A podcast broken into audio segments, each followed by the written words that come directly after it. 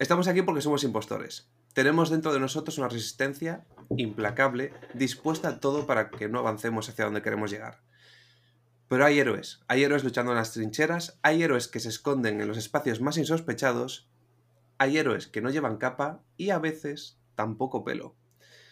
Hoy os traigo una persona que ha entrenado tanto contra la resistencia que se ha quedado calvo. Hoy os traigo a un héroe que nos enseña a los demás a vencerla. Rubén Rojas, bienvenido a Diario de un Impostor. ¿Cómo estás? Hola, ¿qué tal? bravo, bravo. Eso sí que ha sido una intro como debe ser. Pero mira, ¿qué tal? Encantado de estar aquí, hombre. Muchas gracias por invitarme. Aquí estoy. Estás, tú estás de fiesta ya, ¿no? Empezamos y ya estás de fiesta. A tope. Estoy de fiesta siempre. no. Bien, sí, hombre, con alegría. Con alegría. Eso que estoy un poco constipado, pero. Nada, nah, pero eso es normal ahora en invierno. Nada que las drogas no puedan, legales, no puedan paliar un poco, así que nada, fenomenal. Bueno, a ver, voy a resumir un poquito tu carrera profesional ahora que, para que te conozcan, ¿no? Y, después ya vamos con la mandanga. Según tu LinkedIn, que, lo cual me preocupa un poco, ¿no? Eh, ahora mismo eres repartidor de collejas profesional. Destrozas. la verdad que sí. destrozas excusas, entrenas el compromiso y mantienes la motivación y el foco.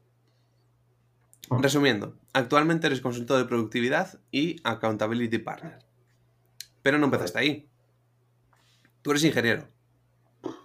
Otro ingeniero más. Que yo no sé qué hago, que los traigo a todos, tío. Sí, no sé, tío. Una epidemia hace, no sé, bueno, no sé, en mi caso hace muchos años. Sí, en fin. Y bueno, te dedicaste a la ciberseguridad, a la programación y no sé si algo más, porque lo has borrado todo. Sí, y a la construcción también. O sea, sí. ¿Estuviste en la construcción? yo, vengo, del mundo de la construcción, de la ingeniería, pero del mundo de la construcción. Yo estuve en la cresta de la ola, tío. En la cresta de la ola cuando había talegos aquí que flipas y nada más que había obras por todos lados. Ahí estaba yo, dándolo todo. Sí, sí, sí. Ahí estabas. Tú, tú eras el que levantaba el país. bueno. Dejaste, dejaste la construcción y se, vino la crisis. no, había. fue al revés, un poco. O sea, petó y entonces dije, esto igual no va a ser, no va a ser buena idea, vamos a hacer otra cosa. Sí. Así que sí, sí, yo vengo de, de ahí. O sea, que no tiene nada que ver lo que hago ahora con lo que en su día estudié ni con nada. O sea, que ¿Y hay alguna razón para este cambio o fuiste fluyendo? Bueno, pues la razón principal fue la, fue la crisis, la crisis, o sea, la de 2007-2008, la crisis aquella que, la parte de construcción tuvo mucho que ver, bueno, principalmente fue lo primero que petó. Eh, y ahí pues decidí, con lo que te decía, hacer otra cosa. Yo soy un emprendedor por obligación, tío. Yo, yo no tenía vocación de emprender ni mierdas de esas. O sea, yo no estaba, no, quiero ser emprendedor. No, yo de repente dije, hostia, estaba petado. ¿Qué puedo hacer? Opción A, irme a los Emiratos Árabes Unidos a seguir currando o a, no sé, a tomar por culo. Que ahí había mucho curro. Opción 2, hacer otra cosa, porque mm. aquí era imposible hacer nada. Y entonces dije, pues nada, pues voy a montar una empresa de desarrollo de software y ya estaría. Y, ese, y eso fue, y esa fue la historia. Y a partir de ahí dije, hombre, pues esto mola, lo de emprendedor y tal y cual. Y ya me quedé. ¿Pero molaba desde, el principio o te diste de hostias para avanzar? Hombre, me di de hostias. Claro, o sea, empezamos por empezamos la empresa que montamos, que éramos dos socios, empezamos los dos y programaba yo y no tenía ni puta idea entre tú y yo. O sea, yo aprendí a programar mini vídeos de YouTube. Hola amigos de YouTube, bienvenidos a este tutorial sobre... Y, hacía cosas que funcionaban, o sea, era cojonante. Y, y así empezamos. Luego ya pudimos contratar gente que sabía y entonces yo ya pues me dediqué a otras cosas, como era normal. Pero, pero sí, sí, así empezamos. Pero siempre tuvimos claro, tío, que yo siempre tuve claro que quería tener una empresa, o sea, la empresa en la que a mí me hubiera molado currar. Eso sí que los dos lo teníamos claro. Y, y eso pues funcionó. O sea, quiero decir, a nivel de la gente funcionó, porque yo venía de, bueno, el mundo de la construcción, pues te puedes imaginar, ¿no? Yo creo es un mundo así como muy clásico, como muy, pues eso. Hay que estar allí hasta que se vaya el jefe todos los días. El que más suda allí, eh, de los que están allí, es el que más curra, aunque esté, yo qué sé, cavando agujeros y luego tapándolos porque no eran ahí. Mm. Eh, funciona así ese mundo, o sea, es como el, presentismo llevado a su máximo, ¿sabes? Y, el tema de calentar la silla, la silla de donde sea, la silla de la oficina o la silla de la retroexcavadora o la silla de lo que sea. Y, y eso era una mierda, es una mierda. Entonces, pues nada, yo dije, no sé, voy a montar una empresa, voy a intentar que esto fuera un sitio que a mí me molaría currar. Y esa fue la... Eso fue lo que sin quererlo nos hizo poder crecer. Joder, sin quererlo, quiero decir. Em, ¿Qué características tenía esa empresa que tú querías crear? O sea, ¿cómo, cómo era? ¿Qué hiciste para, para, dar esa sensación? Porque al final muchos dicen que, lo, que quieren hacer eso, pero al final acaban cayendo en lo, de, lo que cae todo el mundo, que es hacer lo mismo de siempre. O sea, mucha pues palabrería, pero no. Ya, hombre, yo tenía una ventaja, la sigo teniendo, que no tengo no tengo cargas, o sea, no tengo hijos, no tengo, no sé, no tengo cargas económicas, quiero decir, importantes, y entonces pues me puedo permitir pues hacer ese tipo de cosas en cuanto a no necesito ganar 3.000 euros todos los meses, o si no, mm, ¿sabes? Mis hijos no comen, que yo entiendo que eso es algo pues que, que condiciona a mucha gente, ¿no? 3.000 mm. o 1.000 o lo que sea. En mi caso no. Entonces, pues bueno, pues eso te permite ver también las cosas desde otro punto de vista y, y pasar un poco de la parte más económica de, la empresa, ¿no? Del beneficio por el beneficio, de, intentar ser rentable ahí. O sea, y que si una persona te puede generar dos, pues mejor que te, que te genera uno y tipo de cosas. Pero claro, luego eso a medio largo plazo, em, la clave es la, el compromiso de la gente. Eso es lo que realmente se hace ser productivos. Y eso pues influye en muchas cosas, ¿no? Pero básicamente la clave es que la gente quiera hacer lo que tiene que hacer.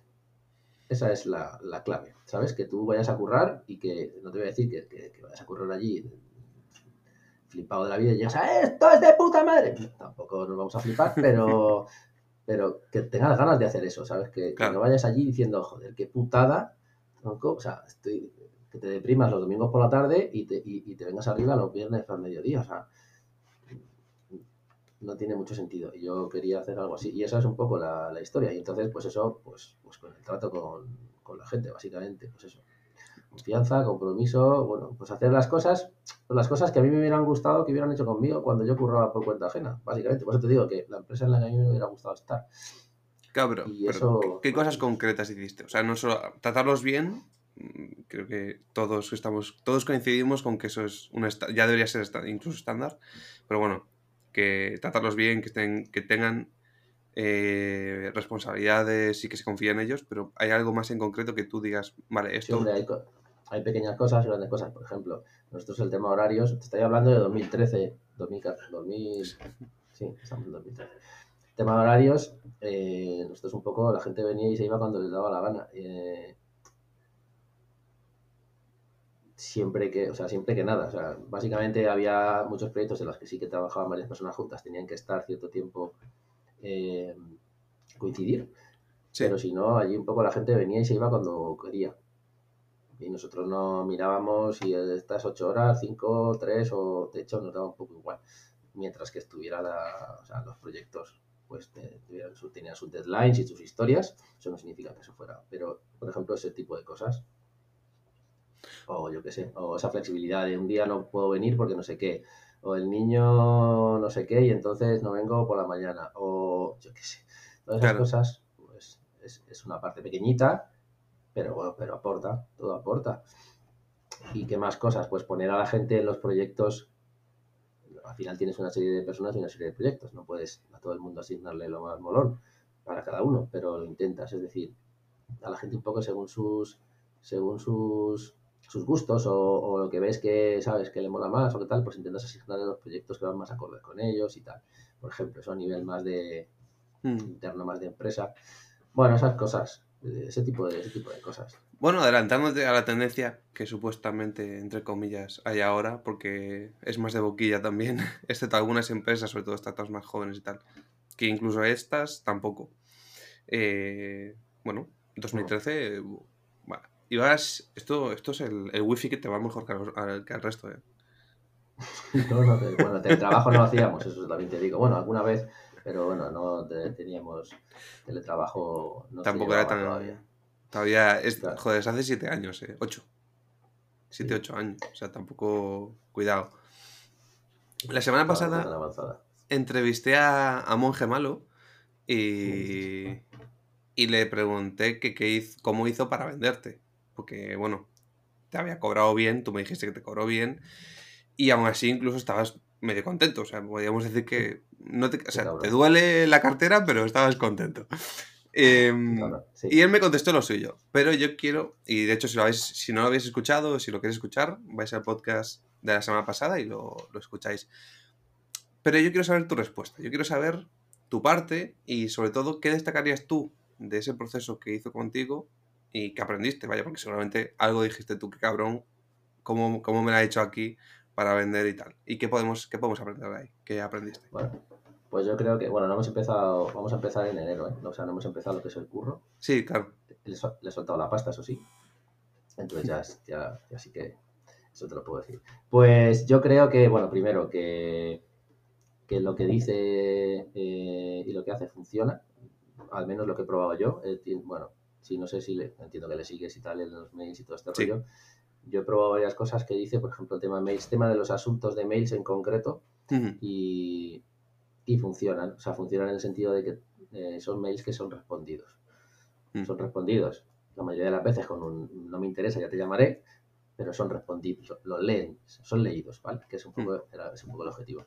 Entonces, eso por un lado, y por otro lado, que es un tío que, que es muy claro y que sé que, mira, y que me va, eh, va a hacer de mí conmigo, es decir, que me va a poner las pilas a mí, a, a, mí, ¿no? O sea, va a hacer un poco lo que yo hago con, lo, con, los demás. Que vamos a, yo creo que vamos a obtener resultados en poco tiempo, que eso a mí lo que me mola, o sea, que va al grano, vamos a ir al grano, ¿vale? Y que además no tiene pelos en la lengua, también estuvo en mi comunidad hace un tiempo y, y allí vamos, o sea, alguien en un momento dado estuvo allí contando historia y tal, y en un momento dado dije, bueno, ¿queréis contar alguna cosa? Y, hubo un valiente que dijo, oye, pues a mí me gustaría que echaras un ojo a mi perfil de LinkedIn a ver qué tal. Digo, sí, sí, no te preocupes.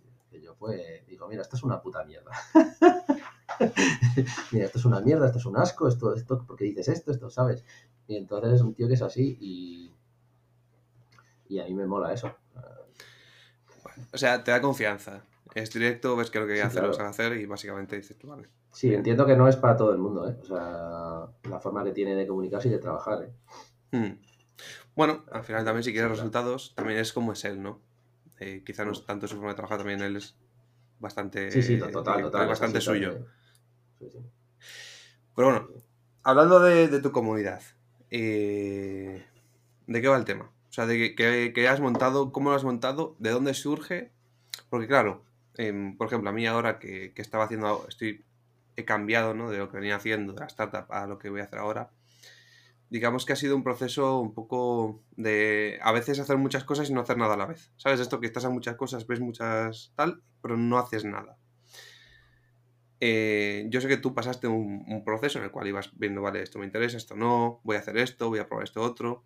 ¿Cómo, cómo lo, lo has abordado tú y qué has terminado haciendo en cuanto a la comunidad y en cuanto a servicios. Porque creo que es un proceso interesante a la hora de, ver qué has hecho. Pues yo, en cuanto a servicios, todavía estoy en ello. O sea, pero básicamente prueba y error. O sea, yo soy de hacer cosas y ver qué pasa. Quizás demasiado. O sea, igual me falta un poco de análisis previo. Un poquito. Pero bueno, puede ser. Que, claro, es lo que a mí me ha funcionado o con lo que más he aprendido. Entonces, en la comunidad fue básicamente eso.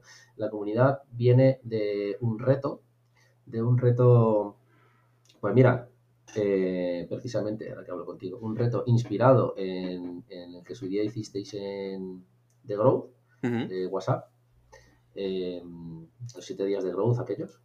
Y, dije, pues voy a hacer algo rollo productividad, un poco en esa línea, en esa línea en cuanto a cosas concretas y en un periodo de tiempo corto. ¿no? y, y, entonces hice un reto de, de productividad basado en la priorización, en que les contaba a la gente cómo priorizo yo mis tareas. Y era un reto pues también de siete días, o sea, paso a paso, cómo lo hacemos. Y la verdad que tuvo bastante éxito, o sea, bastante éxito para lo que yo había hecho hasta entonces, que hubo treinta y pico personas apuntadas. Era un reto de pago, no era como el vuestro, que era gratis, el reto de pago. Hubo treinta y pico personas y, y la verdad es que hubo una interacción muy buena y vamos, yo me quedé sorprendido y estuvo bastante bien. Lo hice en Discord, ahí les colgaba eh, un poco el, el contenido, que era básicamente un vídeo de 5 minutos todos los días, en el que eh, en ese vídeo les contaba, les contaba algo y luego les pedía que hicieran algo, claro, para comprobar al día siguiente. De hecho, el, vídeo del día siguiente, la tarea del día siguiente estaba basada en lo que había tenido que hacer el día anterior. O sea, que era un poco, el, era el rollo ese de, hacer, ¿no? De, esto no te lo puedes ver como te dé la gana, pues puedes. Hmm. Y lo suyo es que esto lo hagas, o sea, que lo vayas haciendo día tras día, ¿no? Y entonces eso moló y entonces dije, pues, ¿qué podemos hacer para dar continuidad a esto? Y entonces dije, pues, oye, pues podemos hacer algo similar, pero continuado en el tiempo. No, hacer contenido todos los días, eh, pero sí hacer píldoras de contenido pues, dos a la semana y, hacer temáticas mensuales. Y así empezamos. Entonces, eh, se quedaron unos cuantos, otros se fueron, vinieron otros nuevos y así empezamos. Y y eso evolucionó. Llegó un momento dado en el que había tanto contenido que la gente estaba hasta los huevos de mí. O sea, había dos contenidos a la semana, pero la gente no, pues no llegaba. Y entonces eh, alguien me dijo, mm, yo es que no entro a la comunidad porque cuando entro sé que me va a tocar currar porque hay un montón de cosas que no he hecho, entonces no entro. Yo lo que quiero es entrar para divertirme. Y entonces me hizo pensar y dije, hostia, pues esto que darle una vuelta. Y a partir de ese momento lo que hice fue básicamente preguntar a la gente qué quería. Y, con eso seguimos hoy. O sea, es una comunidad de acción y de ponerte las pilas, pero la gente dice cosas y las hacemos. Básicamente es una comunidad de crecimiento de negocio. Hmm. Pero ¿qué, tipo de retos hiciste en la en esa semana? En, bueno, por lo menos te pagaron, ¿no? Porque también te pagaron entraron y si no hacían las cosas era su problema. No tenías, porque nosotros cuando lo hicimos era gratis, pero era gratis para que entrase mucha gente y de ahí cerrar ventas de cursos. Sí. Entonces, eh, ¿qué, tipo de retos hiciste, por ejemplo, para que podamos hacernos una idea? Pues nada, era mi proceso, el proceso que yo sigo para priorizar tareas, pues lo contaba paso a paso en, en siete pasos, bueno, en seis, porque el último día era una herramienta. Y entonces te decía, día uno, eh, pues coge tus tareas de que tengas ya puestas y haz no sé qué. Y entonces, día 2, pues con esto que has hecho el día anterior, que lo has estructurado así, pues ahora haz no sé cuál. Día 3 y así. Y la idea es, o sea, el objetivo de esto es que tú tengas todos los... Ahora lo, he mejorado un poco. El objetivo de esto, que es lo que yo tengo todos los días, luego son las ganas que tengas de hacerlo, que eso es otro rollo. Que hoy, por ejemplo, me he constipado y no sé qué, de una mierda. Pero bueno, la idea es que yo todos los días entro a, en este caso a, a, Trello, que es lo que es la herramienta que yo uso, y tengo en una lista automáticamente todas las tareas de hoy eh, por orden de prioridad. Se ponen automáticamente. Entonces, eh, pues de eso, se, de, eso se, eso se trataba. Es decir, eh, al final el objetivo es que sepas qué tienes que hacer todos los días. Vale. Y en concreto, qué es lo más importante que tienes que hacer todos los días, que son esas dos o tres primeras tareas del día. Eso, esa, es, eso para mí es la clave. Si haces esas dos o tres, pues, pues ¿Y avanzarás y también. ¿Cuáles son esas dos o tres? Es decir, ¿son las más urgentes? Las... ¿Son dos o tres que te hacen avanzar más? Eso. Son las que. Las más importantes siempre son las que, las que tienen la capacidad o el potencial de hacer crecer tu negocio. Luego ya veremos si, es, si, si, lo hacen crecer o no, dependiendo de lo que sea.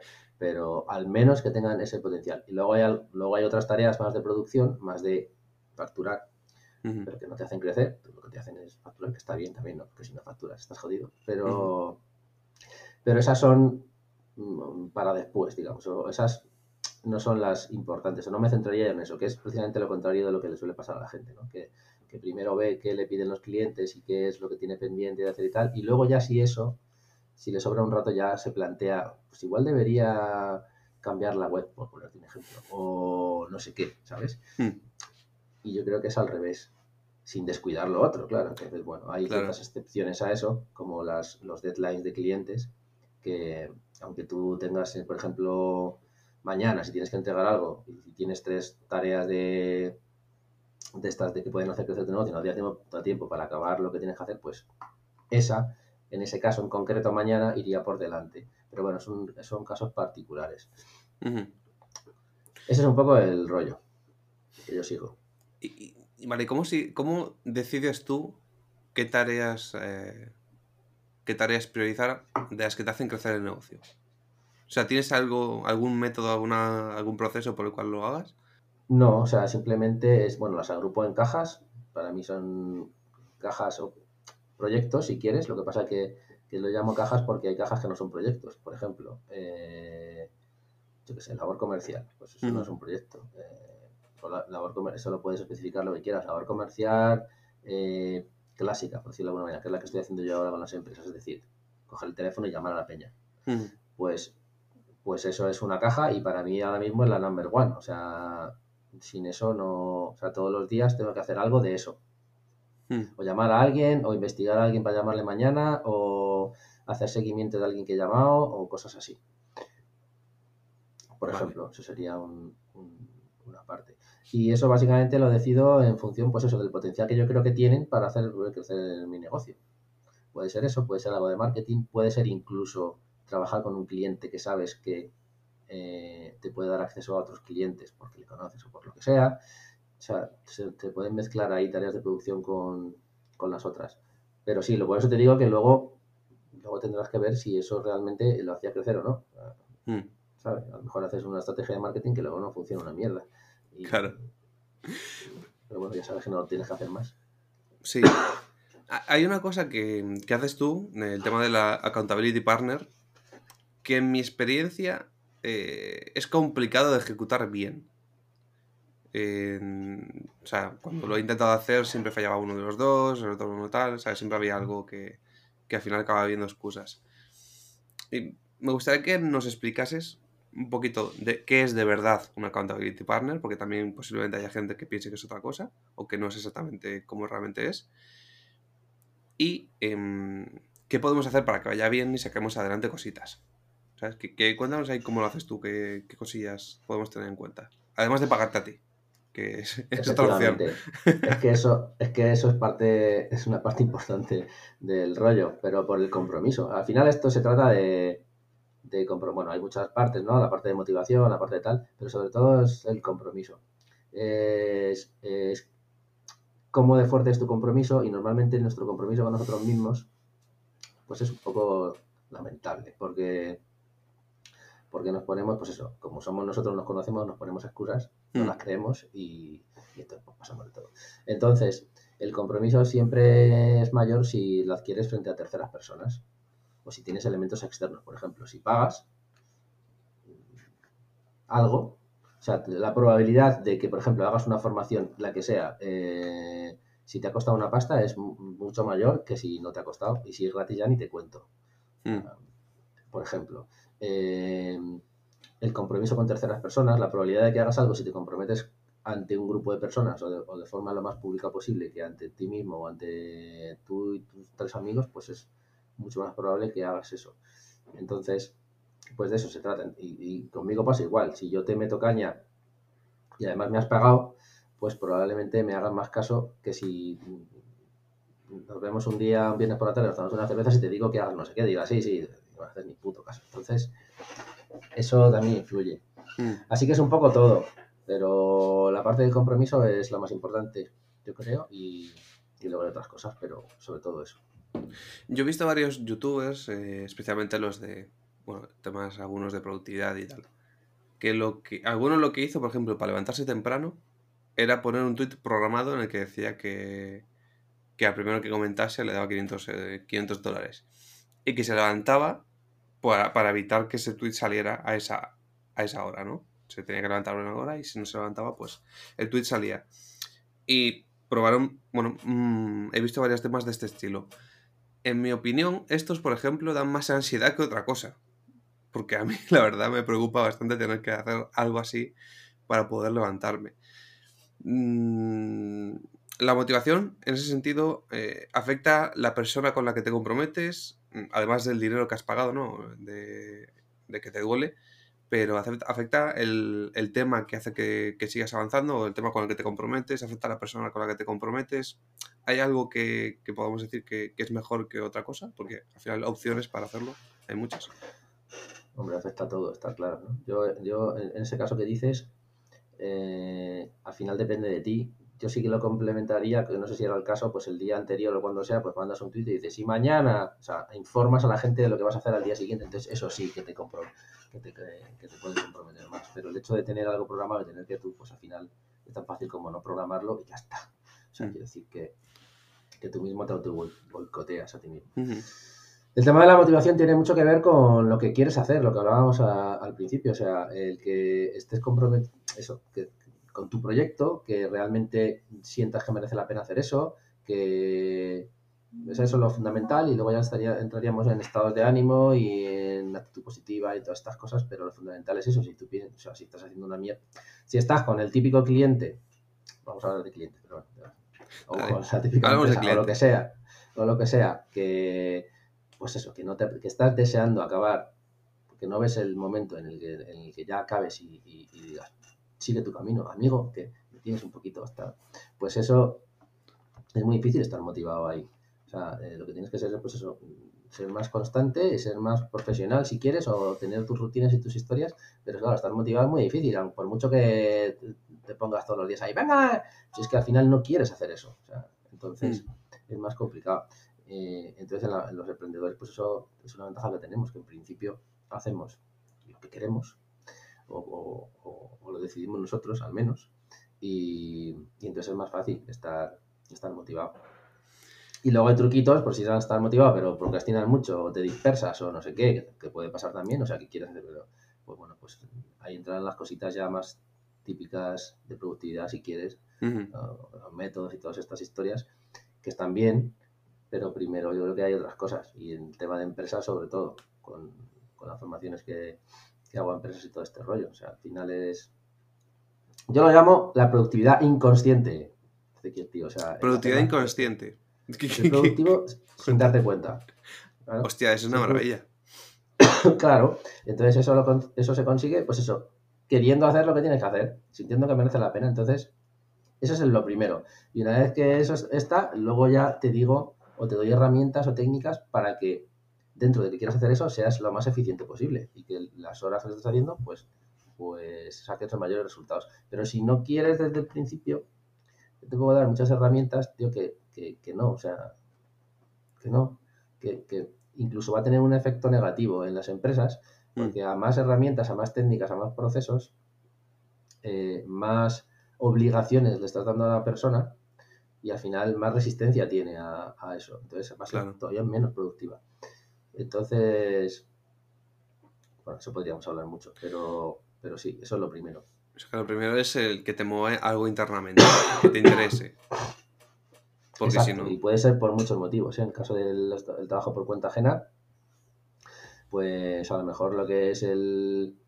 Mm, eh, yo qué sé, eh, como decirte, el trabajo en sí, pues a lo mejor no te motiva em, pues el, propósito de la empresa, yo qué sé, eh, pero sí que te pueden motivar otras cosas como tu crecimiento profesional, por ejemplo, hmm. ser mejor en lo que haces, eh, no sé, este tipo de cosas que, desde, la, desde la empresa se tienen que, o yo defiendo que se tienen que fomentar con la gente, que es parte de lo que nosotros hacíamos también de forma al principio sin darte cuenta y luego lo analizas y dices, hostia, mola, mm. voy a hacerlo más conscientemente.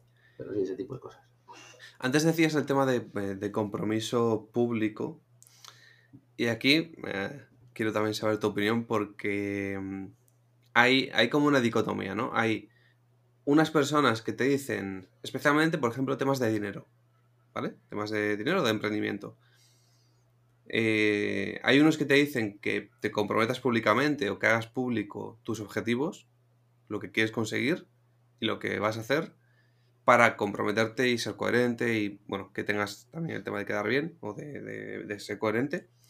Y hay otros que te dicen que no lo hagas y que simplemente lo hagas sin decirlo, porque, especialmente en temas de dinero, de emprendimiento y tal, lo que suele pasar es que va a haber gente que te diga que no lo hagas Va a haber gente que te diga que eso, ese objetivo, pues, ¿sabes? Que no es válido o que... ¿Por qué? Porque tienen miedo. Es lo típico que dices, mamá, voy a emprender. No, cógete un trabajo estable, ta, ta, ta, ¿sabes? Que no es mm. porque no quieran que lo hagas, sino porque les da miedo que, te vaya mal o que pase cualquier cosa. Y esto pasa mucho en temas de dinero o, eh, o que te critican o lo que sea. Entonces, eh, ¿tú eres 100% de compromiso público y que le den a lo que digan? ¿O cómo, cómo lo cómo- ¿Qué opinión tienes ahí? Hombre, es que una cosa es eh, pedir opinión o, o- o consultar y otra cosa es decir lo que vas a hacer. Hmm. diferentes. Entonces, si dices lo que vas a hacer, eh, cuanto más público lo hagas, más te comprometes. Porque, pues eso, por eso precisamente, porque quieres quedar bien o no, o no quieres quedar mal. Prefiero decirlo frente a cuantas más personas, pues peor quedas. Mm, Entonces, eh, pero eso no, no es que les estés diciendo qué les parece, no, le estás diciendo, eh, que para el día 1 de enero que, que voy a lanzar no sé qué, o el día 10 de enero que voy a lanzar mi tal. Y pues esto, imagínate, pues lo típico, el, el típico anuncio de voy a lanzar un curso de no sé qué, y entonces lo pones ahora y dices, el próximo 10 de enero ya te puedes apuntar. O sea, el 10 de enero te tienes que poder apuntar.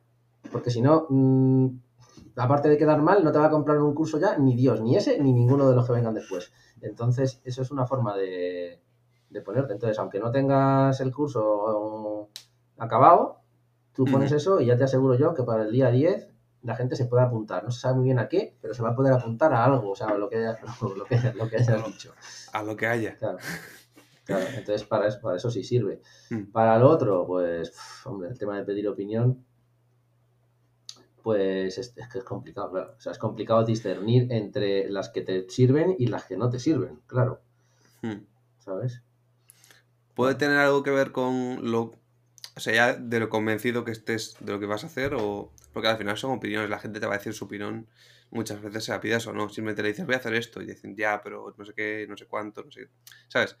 Y tiene que ver, entiendo que tu convicción de que eso es lo que quieres, porque si no, en cuanto alguien te empieza a decir los peros, hay dos opciones. O que seas del tipo de persona que dice, cuando me dices que no, voy a hacerlo por mis cojones, aunque realmente no lo quiero hacer. Otra persona que dice, bueno, pues igual no tengo razón. ¿Sabes? Bueno, pues eh, depende a quién tengas, en mi caso, depende a quién tenga delante. O sea, depende a quién tenga delante. Sé que hay gente que va a intentar ayudar y que además controla del tema, Sí. y sí que hay gente que es un poco por contar, por, porque, por hablar de algo. Entonces, pues, pues yo hago caso a los que yo creo que, que pueden aportar más. Y les hago bastante caso, modifico muchas cosas en función de lo que determinadas personas me, me dicen, o incluso el preguntar directamente, que también lo he hecho en varias ocasiones, preguntar directamente así en público y coger datos y analizarlos un poco más de forma estadística y tal y cual. Eso también, o sea, al final si la mitad de la gente dice una cosa, pues de una muestra más o menos aceptable, pues hombre, algo hay. Entonces, eso también. Vale, tú eres muy tirado para adelante también. O sea, todo lo decías antes, el tema de que tú tiras para adelante. Pero claro, hay gente que es como tú, que tira para adelante como una bestia. Y después hay otros que es co- como yo, que bueno, nos lo pensamos un poco bastante más, ¿no? Y después ya, si vemos que hay, que hay suelo firme o más o menos, tiramos. Mm, en tu experiencia, ¿qué suele funcionar mejor en general? eh? No, no, no en tu caso, eh, sino ¿hay algo que sea igual para todos? ¿Depende de la persona? ¿Cómo gestionamos este tipo de cosas? ¿Cómo podemos hacer para hacerlo mejor? Vaya. Bueno, lo mejor es una combinación de las dos, eso es lo más complicado. O sea, el, el- el- el tener un análisis previo, pero no lo suficientemente corto para que sea incompleto, tampoco no lo suficientemente largo como para que no pases a la acción, Hmm. y luego lanzarte el MVP de toda la vida, que es que es muy bonito decirlo, pero, pero claro, es que es muy difícil hacerlo, pero, pero es eso, o sea, si tú eres capaz de lanzar en muy poco tiempo un MVP y saber si funciona o no en un mes, pues ole. Pero yo no he sido capaz todavía. Pero, pero sí, una combinación de ambas. Aunque la parte de acción es lo que realmente te va a dar la información. Es decir, la parte de teoría o de análisis te va a dar poca información real. Eh, y la parte de acción sí te va a dar. Incluso te va a dar la información de, joder, tenía que haber analizado más.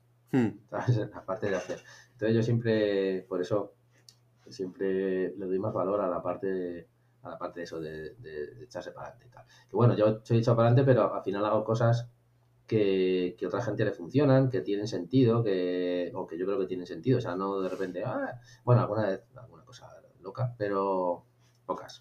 ¿Qué, qué cosa loca has hecho tú así? Bueno, que no ha salido. Pues intenté hacer una gincana, tío, pero no. ¿Cómo que una gincana? Una gincana para emprendedores, tío. Dije, voy a hacer una gincana para emprendedores. ¿Por qué? ¿Por qué no? Y,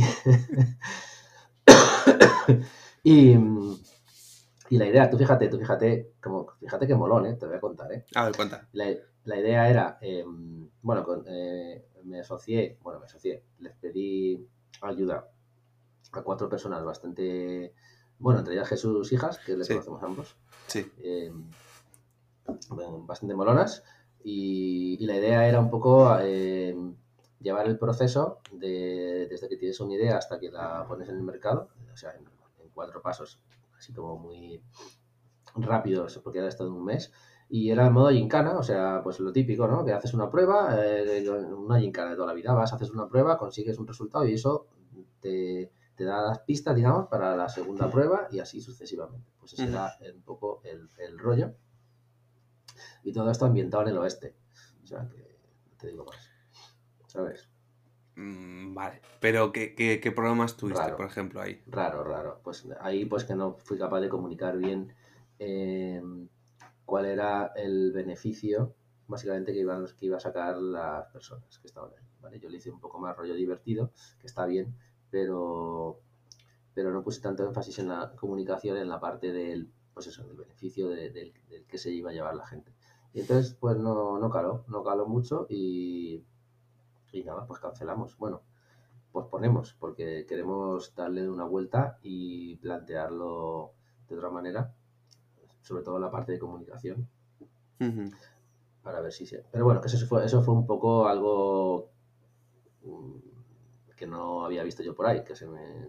algo un poco nuevo. A ver, es un poco un intento, es una forma de gamificar en cierto modo el, el proceso. Sí. ¿no? Al final. Sí, ¿Y tuviste alguna más? era eso. No, eso fue así un poco así más de locura. Y el resto de cosas más o menos ya las ha hecho otra gente. O sea, no... Es la más nueva, ¿no? Es la más, también es la más reciente, porque yo me acuerdo que eso fue hace un mes, dos. Sí, eso fue. Sí, sí, sí, sí, sí, por ahí. Mm. Entonces, de cara al año que viene, pues a ver si. Estamos en ello, es complicado. Es complicado porque al final juntar a cuatro personas, esas cuatro personas muy ocupadas y muy tal, pues es difícil, ¿sabes? Para, para liarles y eso. Pero bueno, estamos ahí. Bueno, se puede gamificar, se puede automatizar también. Mm. Puede- Puedes probar a hacer algo así. Pero bueno. Tú, tú también, eh, en este proceso en el que estabas con el tema de, mm, de Beef Wing, que es la, la empresa, Sí, te fuiste a una parte inicial al tema de empleabilidad, de ayudar a conseguir trabajo. Y, y de hecho, te he escuchado una entrevista, o sí, una entrevista y, y algo más, en que hablabas de temas de, de habilidades que podías aportarle a la empresa, que te fijas en ese tipo de cosas y tal. Pero yo- lo que sucede es que la mayoría de personas pues no tienen ni puta idea de, de, no se, no se conocen a sí mismas directamente. O sea, mm, no saben cómo son, no saben cuál es, qué es lo bueno que tienen, qué es lo malo y tal.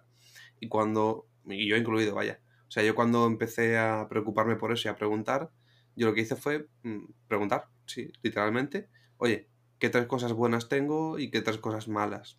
Por ejemplo, para intentar discernir y a gente de diferentes ámbitos de mi vida para ver si había algún tipo de patrón, ¿no? Que veía cada uno y tal. Pero, a ver, yo no sé si fue la mejor manera o no, y tampoco lo procesé del todo hasta que pasaron ciertas cosas, ¿no? Mm, ¿Tienes algún, algún proceso, metodología, algo que tú conozcas eh, o que tú hayas hecho de tema de cómo analizar nuestras habilidades, cómo saber, pues cómo usarlas en, en una transformación profesional, en, en un cambio profesional, en el día a día, si quieres emprender, que saber qué, en qué eres bueno y en qué no eres tan bueno. ¿Tienes algo que tú hayas aprendido que, que ayude en eso o a tirar para adelante? Sí, básicamente lo que tú decías, preguntar al final. eh, lo que yo decía, bueno, el tema de la empleabilidad me sigue flipando. De hecho, lo que pasa es que lo dejé porque. eh, pues era complicado. El cliente tipo persona que está desempleada es complicada. Sin embargo, el persona que está trabajando y quiere cambiar de trabajo, ese sí mola. pero, pero los que te llegan son de los otros, ¿no? los que necesitan ayuda. Pero, pero me flipa bastante y de hecho estoy haciendo, he seguido haciendo cositas, pero más orientado a la empresa y, tengo un proyecto también con otras personas orientado a eso, pero desde la parte de empresa. O sea, la relación empresa-empleado está cambiando, pero tiene que cambiar mucho más. Y más con el rollo este de la pandemia y con todo este de historia. O sea, esto... Pero bueno, aparte de eso, em, yo lo que le decía a la gente es que básicamente eso lo pone en tu currículum, tío. O sea, la gente que ha tenido experiencia, que es la con la que yo trabajaba. O sea, alguien te ha pagado un dinero y no poco, dependiendo de los años que tienes trabajados, por hacer algo. O sea, ninguna empresa mm, te va a dar su dinero si no eres rentable y si no ha sacado más ella, lógicamente, porque si no, no existirían las empresas. Entonces, analiza qué cojones hiciste en ese momento. O sea, eh, más allá de tu trabajo, digamos, eh, más concreto, sino qué habilidades tenías o por qué estabas tú ahí o te mandaban a hacer mm. esas cosas o, todo este tipo de historias.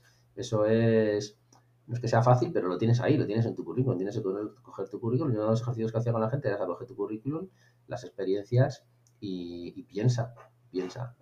De esta línea que pones, ¿no? De no sé qué a no sé qué y pones el cargo. Técnico de tal, dos años. Dos años de tu vida en tres palabras. Digo, joder, dos años, tío, a ver, ¿qué hacías aquí? Llegabas, eh, no sé quién te decía tal, entonces tal, ¿qué marrones tuviste? ¿Cómo lo solucionaste? Todo ese tipo de historias es lo que te va a decir en qué eres bueno. Al final también se lo decía la gente, al final te contratan para resolver marrones, o sea, no... Básicamente, sí. Si una empresa tiene un, una vacante es que tiene un marrón. El marrón puede ser que se le ha ido a alguien, el marrón puede ser que le han dado un proyecto nuevo y no tiene gente, eso puede ser el que sea, pero tú vas allí a solucionar algo no vas allí a, oh, no. Quiere de gente que solucione marrones. Luego ya una de las soluciones, ya, ya si te quedas o no, pues ya, pues ya veremos. Pero de momento vas a eso. Y eso, y con el tema de nosotros, pues igual, pero con los clientes, al final son los clientes que has tenido, puedes ver que, que les has aportado, cómo les has ayudado, preguntarles directamente. Y eso es lo que te dice en lo que eres bueno y también cuando alguien te pregunta si puedes hacer algo. Yo eso, cuando algún cliente, que eso además también me lo dice mucho, oye, es que me ha dicho no sé quién que, si puedo hacer yo tal, o sea, tal, que es una cosa que no sueles hacer, ¿no? Hmm. Y le digo, digo, ¿y qué le has dicho? Pues no sé, porque me lo estoy pensando, digo, pues dile que sí, o sea, si este cliente piensa que tú puedes hacer eso, ¿quién eres tú para llevar a la contraria? Si el que decide es él, ¿sabes? Entonces, si él piensa que tú eres la persona adecuada, pues tú de momento dile que sí, luego te lo tendrás que currar, evidentemente, o lo que sea, pero, pero el cliente al final es el que decide y el que, y el que sabe lo que quiere y cómo lo quiere y si tú le puedes ayudar.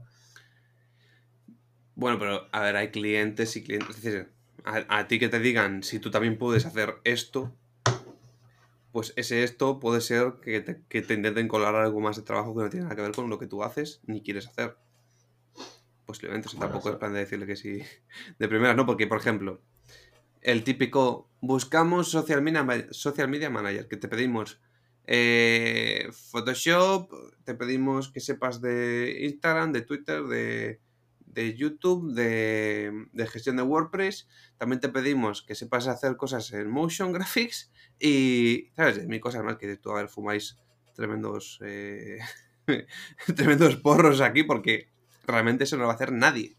Queréis a tres personas en una, ¿no? Entonces, cuando a mí me dices el tema de... Eh, me dicen también si puedo hacer esto. Yo me imagino ese tipo de persona que te dice, bueno, pues si puedes hacerlo todo ya, ¿lo vas a hacer mal? Sí. Pero, claro, también hay que fijar un poco, esto es lo que hago y esto no lo hago. Ni lo voy a hacer. Sí. ¿No? Sí, sí, bueno, yo me refería más a... Si eso también puede pasar, ¿eh? pero al tema de emprendedores, de yo que sé, a mí, por ejemplo, me han, con el tema de los vídeos sí que me lo han dicho y sí que es alguna cosa. O sea, oye, tú podrías hacer un vídeo promocional en no sé qué evento. Hmm. un cliente que le tengo en temas de productividad y otras cosas. Hmm. Digo, pues sí, claro. Digo, sí, claro, sabiendo que esa persona ha visto mis vídeos, saben de qué va el rollo, no sé qué tal y cual, claro. Bueno, y te pide lo que tú estás haciendo ya. Claro, sí, pero no lo estoy haciendo profesionalmente. O sea, quiero decir que es algo que, no cobro por hacer eso. O sea, es parte de mi de lo que hago en contenido y tal, pero no me dedico profesionalmente a eso, por hacer vídeos, digamos, ¿no? Pero, pero si esa persona cree que, que yo puedo hacerlo y que va con su rollo y tal, digo, pues claro, y, y lo hice y he hecho un par de vídeos para eventos y tal. A eso me refiero. No le voy a decir, no, pues, no, hombre, mira, te voy a pasar el contacto de no sé quién, que esta persona que es youtuber, que no sé qué, que, o tal, no sé qué. Tal. Podría, pero, pero si me lo preguntas, otra cosa es que me digan, ¿conoces a alguien que? Entonces sí. Pero en ese caso que me comentas, es un caso en el que tú ya haces por sí para ti mismo esos vídeos, les gusta tu, tu estilo y te dicen, mira, mira, te interesaría hacer esto con nosotros, pero ya lo haces. O sea, no es algo que tú no hagas y te estén pidiendo extra. O sea, es algo que tú ves y dices, vale, Sí, claro, claro, lo que sí. haces y ya está. Claro, claro, sí. Yo, yo asumo que, que si alguien me dice que sí puedo hacer algo es que ya sabe que lo hago y que demola más o menos como lo hago. No Mm. de repente, ¿tú puedes cerrar caballos? Pues hombre, Claro, bu- bueno, a veces hay cosas que creen que son muy similares y es como que si a ti te pidieran agarrar caballos. Realmente. ¿eh? En digital la gente se cree que hay muchas cosas que son similares y no lo son, no tienen nada que ver. No, a una persona de social media le pides que te haga, yo qué sé, analítica, le pides que te empiece a hacer a- a- analítica o ads y no tiene por qué saberlo y puede ser un, y es un mundo completamente distinto. O sea, no tienen por qué saber Mm. una cosa y otra. Pero volvemos un momento a- al tema. Antes decías, vale, si eres una persona que lleva años trabajando y ya tiene un currículum, vale, pues más o menos podemos sacar del currículum y de lo que has hecho tus habilidades, en lo que eres bueno y demás, porque te han pagado. Si eres emprendedor, pues también porque has tenido clientes, te han pagado por solucionar marrones, etcétera, etcétera, etcétera. Vale, ¿y si soy una persona que acabo de salir de la universidad? No tengo experiencia, pero sí que quiero saber, porque aunque no tengas experiencia profesional, sí que tienes ciertas características que, te destacan. Por ejemplo, que comunicas bien, que eres muy organizado. que- si eres muy organizado se suele saber. Pero que eres buen comunicador, que eres una persona que da confianza al resto del equipo, que da tranquilidad. Ese tipo de cosas que son más intangibles, ¿no? Que no puedes medir, no puedes decir, vale, si es organizado, pues le ves todas las carpetitas bien organizadas, siempre la, ¿sabes? Todo perfectamente estructurado. Pero este otras, estas otras cosas, pues no son tan, digamos, tan visibles o tan fácilmente visibles. Eh, ¿Cómo podemos, o sea, qué preguntas podemos hacer o qué, qué nos podemos preguntar o preguntar a otros ahí para, para intentar discernir cuáles son buenas y cuáles son Claro, malas? es que ahí te, te estás conociendo en realidad todavía en la parte, en la parte profesional. Entonces, pues tendrás que basarte en eso, en, la- en prácticas, en, en, en las, pues eso, en las becas, en, o sea, en, en tener, en saber, bueno, yo lo he descubierto muchos años después, o sea que, quiero decir, en, en saber en qué, esas habilidades, en qué eres bueno, porque en realidad no has tenido contacto con el mundo profesional y sí, puedes tener ciertas cosas de, pues eso, más organizado, menos organizado, pero complicado, si no Es complicado. Has practicado, si no has practicado, si no has practicado un poco, ¿sabes?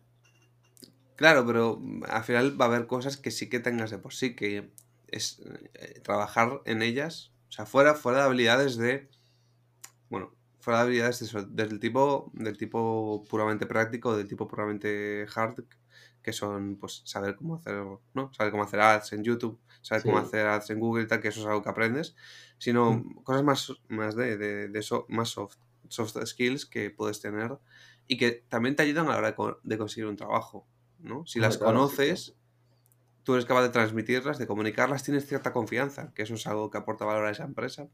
Entonces, claro, me refería más a ese tipo de, de habilidades. Sí, sí, es que es- eso al final es por lo que te contratan en Mm. casi todos los trabajos, porque al final lo puramente técnico, pues, pues cualquiera lo puede aprender, como tú como decías. Entonces, Sí. dependiendo en qué trabajo, hombre, si eres físico nuclear de no sé dónde, pero a lo mejor solo lo haces tú y otros tres. Pero, pero si haces SEO, yo qué sé, por decirte algo, pues, pues hay panda que me empeña ahí. Entonces es el cómo lo haces tú en concreto, el, el SEO, eh, por lo que te va a contratar alguien. Y que encaje con su visión o con su empresa o con su lo que sea. Esa es la cuestión. Entonces eso es lo que... Y eso lo dan, pues eso, las habilidades blandas, lo llámalo como quieras. O sea, tu personalidad, tu forma de hacer las cosas, tu... Hmm. yo qué sé, tu lo que Claro, sea.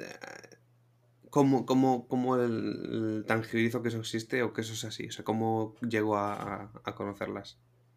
A conocer que las tengo.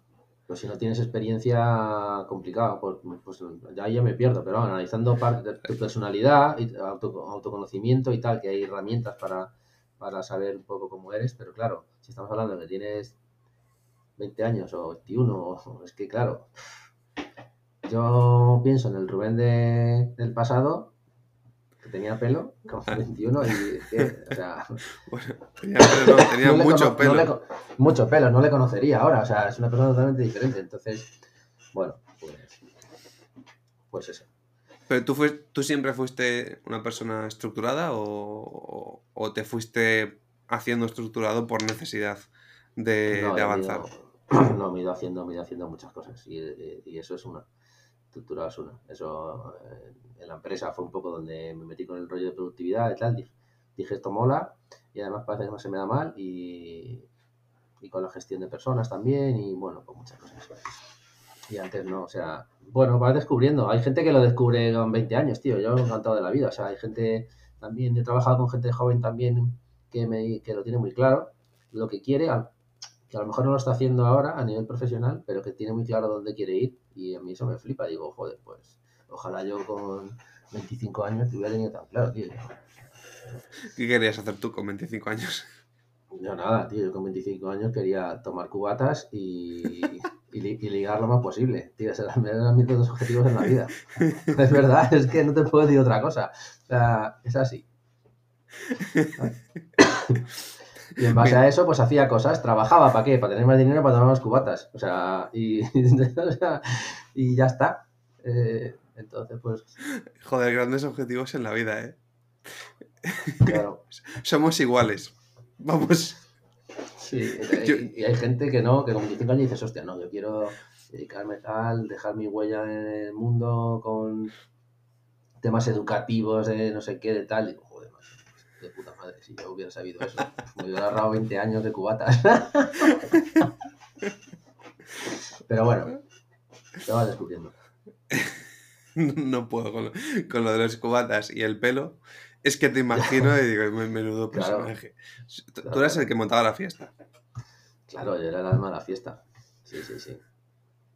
¿A ti te llevaban a las fiestas para que montases más fiesta? ¿O las montabas tú? Bueno, yo si había que trabajar, a lo mejor me apuntaba luego, ¿sabes? O sea, también de la relax, o sea, tampoco nos vamos a estresar. O sea, yo en fiesta sí, pero esfuerzo justo. Pues, pues nada, un crápula de toda la vida. Pero bueno, coño, te lo pasaste bien. Sí, sí, no, eso sí, hombre, si encima no me lo hubiera pasado bien, ya ni te cuento. El objetivo lo conseguiste, ¿no? Era tomar cubatas y ligar. Sí, efectivamente. Más tomar cubatas que ligar, pero sí, lo conseguí. Es que tomar cubatas solo dependía de mí. Entonces, claro, era más fácil. ¿Sabes? Bueno, igual si te hubiera venido monje malo antes, te enseña a vender y de paso Sí. a- Bueno, aprovechas y, y ligas con las técnicas de venta. tiene, cuidado, eh. tiene un, tiene un mail que, que le, no sé si le llamé y todo. Tiene un mail de, bueno, tiene muchos emails. no Sí, manda un una ya. Tiene un mail de eso, del ti, de, básicamente hace una analogía con ligar y con, con hacer la cobra, quiero recordar. Y, y, yo se lo dije, de, joder, macho, este mail lo tenía que haber leído hace 20 años, tío. La de cobras que me hubiera ahorrado, joder. que, que he dislocado cuellos yo. Bueno, en fin. Que parecía que más que la cobra te iba a dar un cabezazo, ¿no? sí, sí, Cogiendo, cogiendo, cogiendo carrerilla a la cabeza. sí, Joder, pero bueno, a ver. Objetivos al final has acabado teniendo, que es lo importante. sí, sí, claro, claro. No, no. Ta- Tarde no has llegado ahora. tampoco, o sea, estás ahí en lo tuyo, tú estás, no tienes No, preocupaciones. no, hay gente, hay gente que no llega nunca, o sea que bien, en ese sentido bien. Guay. Sí, sí, hay gente que se mete en la, en la- llámalo como quieras y que no. Se mete a los cubatas y no. Sí, bueno, No- cubatas no sé. a lo que llama- llámalo X, o sea, que no. O a los coches o a lo que sea, o sea, y ahí no sale. o sea que bien. Saliste. Eres, eh, eh, estás recapacitado. Fue el entrenamiento. El entrenamiento ninja eh, que, hizo, que te hizo quedarte calvo fue el que fue el que hizo que también evolucionase, evolucionases a, Efectivamente. a ser un monje de la productividad. Efectivamente. Fue como los Pokémon, una Digievolución. No, joder. Los Pokémon evolucionan. Los Digimon pero- digievolucionan. Me cago en. Vale, vale. Pues una Pokévolución. No. No Una evolución. Evolución. Solo, evolución. Solo evolucionan. Qué pena. no Los Digimon llamado po- Digi po- evolucionan. Porque no podían decir evolucionan porque les copiarían el, el nombre a los de Pokémon, entonces estarían en derechos de copyright. Se joden. Bueno, total. Que evolucionaste. Da igual. Que, que eres, eres un hombre nuevo, renovado y libre. Porque te vas de Sí. moto por ahí cuando quieres. Sí, total. Son las ventajas que tiene estas cosas. El tema de la moto, ¿lo haces en grupo? ¿Lo haces tú solo? ¿Es un rollo zen? Ahora solo, ahora o- solo, pero he salido muchísimo en grupo con unos moteros jubilautas muy majos que tenía allí en, en vivía en Valladolid y tal. Sí, sí, sí. Yo es que soy de, de ir despacito y eso, y entonces pues me junté con, claro, no me iba a juntar con unos que van en vuelta rápida, ¿sabes? Me tenía que juntar con los jubilautas, entonces me junté con los jubilautas y de la vida. Y he salido muchísimo con ellos. Pero ahora pues no, ahora pues más solico. Pero vamos, bien, lo disfruto igual. Lo haces. O sea, tiene algún. Es que claro, yo, por ejemplo, a mí las motos no me gustan. Pero. mm, No sé si lo haces por un tema de estar tú solo, rollo reflexión, rollo mod- modo zen, simplemente con la Sí. moto, tú, la carretera y tal. O porque te gusta, porque te da más, libertad de viajar a sitios. No tanto Tiene por el tema de- zen, sino por viajar a sitios. tiene mucho de, de, de terapia, de estar contigo mismo ahí. Eh, la moto, eso sí, eso sí, tiene mucho de, de, de desconexión, ¿sabes? Y luego el rollo de viajar, pues, pues maravilloso. Luego ya si te gusta conducir y eso, pues, en moto me refiero, pues muy guay, o sea, no, no tiene nada que ver, no tiene nada que ver el, o sea, cuando vas en moto, eh, el- lo que disfrutas es el camino. Realmente yo no voy a, yo no voy a sitio. Entonces, he pasado todo el verano yendo a ver personas, pero no, no, o sea, no he hecho turismo, digamos, de sitios. Pero es muy diferente. Vas viendo, o sea, vas viendo las cosas, oliendo las cosas, sintiendo. Con el coche vas ahí desde el punto A al punto B. Y lo que hay en medio te da un poco igual. Si puede ser recto, mejor. Y plano y rápido y todas estas cosas y en moto no, en moto es distinto. Entonces, bueno, también puedes ir así, pero no tiene sentido eso. O sea, Mm. todo lo suyo es que te vayas por los sitios más, más escondidicos y vayas viendo a los paisanos y los pueblecicos y no sé qué y tal. Y eso mola, mola, mola bastante. Tardas el doble, pero, pero mola. Bueno, pero si es por el tema de, de ir más zen y de despejar la cabeza un rato, yo creo que mm, tampoco te importa mucho el tema de tardar más o menos. Claro, no, no, sí, sí, ya te digo. Yo... En el viaje era eso, o sea, tardaba mucho de un sitio a otro, pero vas tranquilamente y ya está. Y ahora, pues, cuando salgo por ahí a dar una vuelta, pues es un rollo eso, rollo desconexión, rollo. Te pones el casco. Luego los hay que. Hay gente que se pone los intercomunicadores estos, ¿sabes? Que te- le puedes poner radio y tal. Digo, ¿para qué? Si esto lo suyo es que vayas ahí tú solo con tu movida, que pongas la radio en el casco, tío. Claro, porque además en la, en la moto no. O sea, bueno, sí puedes ponerte música, lo que sea, creo Los que han- tienes. Creo que los han legalizado o los van a legalizar porque hay un vacío legal ahora con lo de los intercomunicadores. Pero creo que ahora para el año que viene los van a legalizar ya oficialmente. Pero mm, es, te obligas 100% a estar atento a la carretera y punto. O sea, no puedes hacer Sí. nada más. Porque también porque es. O sea, siendo sinceros, es más, bastante más peligroso que un, que un coche. O sea, ahí. Y también están bastante más locos. Vale, quiero hablar de ese tema ahora que, que ha salido. El tema de las motos y lo locos que están. Que Está estáis. la gente fatal. Estáis puto trallados de la cabeza porque a mí, cada Da vez que voy conduciendo y se me mete una moto por un hueco, digo yo, tú estás. A ver, Fatal, ansias, tío. que eres un ansias. Eh, ¿Qué haces? Yo nada, yo, lo- yo evito, yo lo evito a esa gente. O sea, yo, yo primero en, en ciudad no la cojo vale. porque es, es muy. Es, eh, ¿Qué moto es es? peligro. Es una moto, es una trail, es una, es una Guzzi, es una moto italiana. A mí es que me van las italianas, antes tenía una Ducati. Y sí, el producto. ¿Las motos europeo. o.? Pro- producto europeo. Sí, las motos, las motos. Y del otro no, no te puedo decir, no he tenido esa experiencia. Y pues evito, evito las ciudades y evito también cuando voy en carretera le- los días y las zonas en las que sé que va a estar petado. Por aquí en Madrid, pues de donde estoy yo en la sierra, aquí hay ciertas zonas que sabes que los sábados por la mañana, o sea, pues eso es lo que yo te digo, esto es un pueblo con los que van en vuelta rápida. Entonces yo todo eso lo evito y yo voy solo, pero sí, la peña está fatal. La verdad que sí. O sea, es que no entiendo por qué lo hacen, la verdad. Y son bastante tampoco. cafres. Pero bueno, oye, yo. Pero sí que en las motos más grandes no lo he visto tanto. Las motos más de, de- de carretera a fuego o tal, eh, no he visto tanto. Pero sí en las motos de ciudad y tal. Bueno, son- pues, pues son muy- bueno, porque no ha salido mucha carretera. Mu- muchos canis. la- las motos pequeñas en ciudad, pero las motos grandes en carreteras, te vas a un sitio que sabes que es motero y tal, o sea, tiene lo suyo también, ¿eh? Hay de todo, pero vamos, hay mucho, hay mucho pirado, eso sí, verdad. Pero bueno, yo cuando veo uno de esos digo, mira, esto va a sonar un poco fuerte, pero mira, uno que se va a matar antes que yo. Entonces ya, pues, ¿sabes? Estoy un poco más lejos, mi muerte, al menos en moto. O sea, la probabilidad que tiene ese tío de estamparse es mucho más que la que tengo yo. Entonces, se va adelante. A ver, a veces, o sea, con cariño, a veces que se lo, lo buscan ellos mismos, porque son los que se meten en sitios en los que ni siquiera los ves. Que esa es otra, que es que no los ves, no puedes evitar darles. Si te meten detrás, o por un lado, o por el punto ciego y tal, y. y o Sí, los ves de que- milagro o.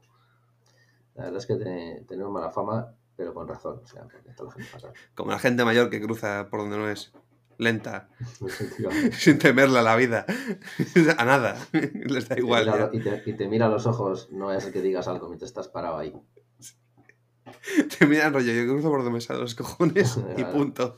No hay cruce, no hay ni siquiera sitio por el donde pasar, pero pasas. Con se han calma. pasado la vida, esos ya. Desafiantes. Se han pasado la vida ya. Da igual, da igual. Se han pasado la vida, han matado al jefe final, ya están, van de. Ya, ya todo igual. Las motos son la versión señores mayores de, de, de los vehículos. Un poquito. Mm. Rubén, em, cuéntanos dónde podemos encontrarte, hablarte, pedirte que nos vigiles y que nos eh, hagas ser mejores emprendedores. Pues yo creo que debería eh, ir la gente a beefwin.com con dos Fs y con W. Y, y ahí apuntarse a la newsletter que mola un montón. No porque sea mía, que también, pero, pero mola un montón. Y a partir de ahí, pues lo que queráis. Y luego en LinkedIn soy muy activo, como sabes, y, y por ahí estoy también disponible. Hmm. O sea que cualquiera de las dos cosas. En LinkedIn lo podéis, lo seguís y os, os podéis, eh, pues como el vídeo que tiene cada mañana eh, el, el que acaba de escribir el libro, el monologuista, Ángel Martín. El- Sí. Lo que tiene Ángel Martín de, de las noticias, pues él lo hace, pero con un vídeo suyo a su manera. eh, con, con alguna algún Haces sketch, casi. Podría ser, sí, podría ser. Tiene una parte, tienen mis vídeos tienen una parte de sketch al principio y al final y una parte central donde cuento cosas, más rollo contar cosas y menos. Pero ¿Sigues sí. publicando todos los días vídeo? No, no, no. Yo antes publicaba todos los días, pero no, ahora publico una vez a la semana. O sea, cuando empecé en LinkedIn publicaba todos los días. Un día publicaba un vídeo, otro día publicaba una infografía, otro día publicaba un PDF, otro día... Pero no. o sea, muchas Tenemos todo, es esa época en la que le metemos a full y después ya decimos, vale, ya está. Vamos, vamos con calma, ya hemos conseguido lo que necesitábamos. Ya cuando Bueno, vuelva a necesitarse se vuelva a dar caña. Mientras tanto, mantenemos el... Nada, nada, un vídeo a la semana más que suficiente. Sí, sí. Genial, pues, pues joder, muchas gracias por, por pasarte. Em, espero que le dé mucha caña a la gente que tienes en la, en la comunidad.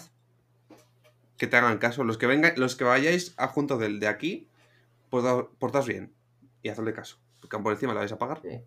Así que hay que La ser un poco más la verdad para, para pagar y no hacer caso. Pues sí, tío, la verdad que la gente es maravillosa, ¿eh? La de la comunidad es hostia. O sea, estoy súper contento de eso, también te digo. ¿eh? Ah, bueno, y para entrar en la comunidad tenéis que pedir permiso al resto. Si no os dejan, os jodéis. Efectivamente. Así, Así que nada. Nos vemos la semana que viene y espero que todo vaya muy bien. Eh, Rubén, muchas gracias y nos A vemos. ti, F, un placer. Chao, chao.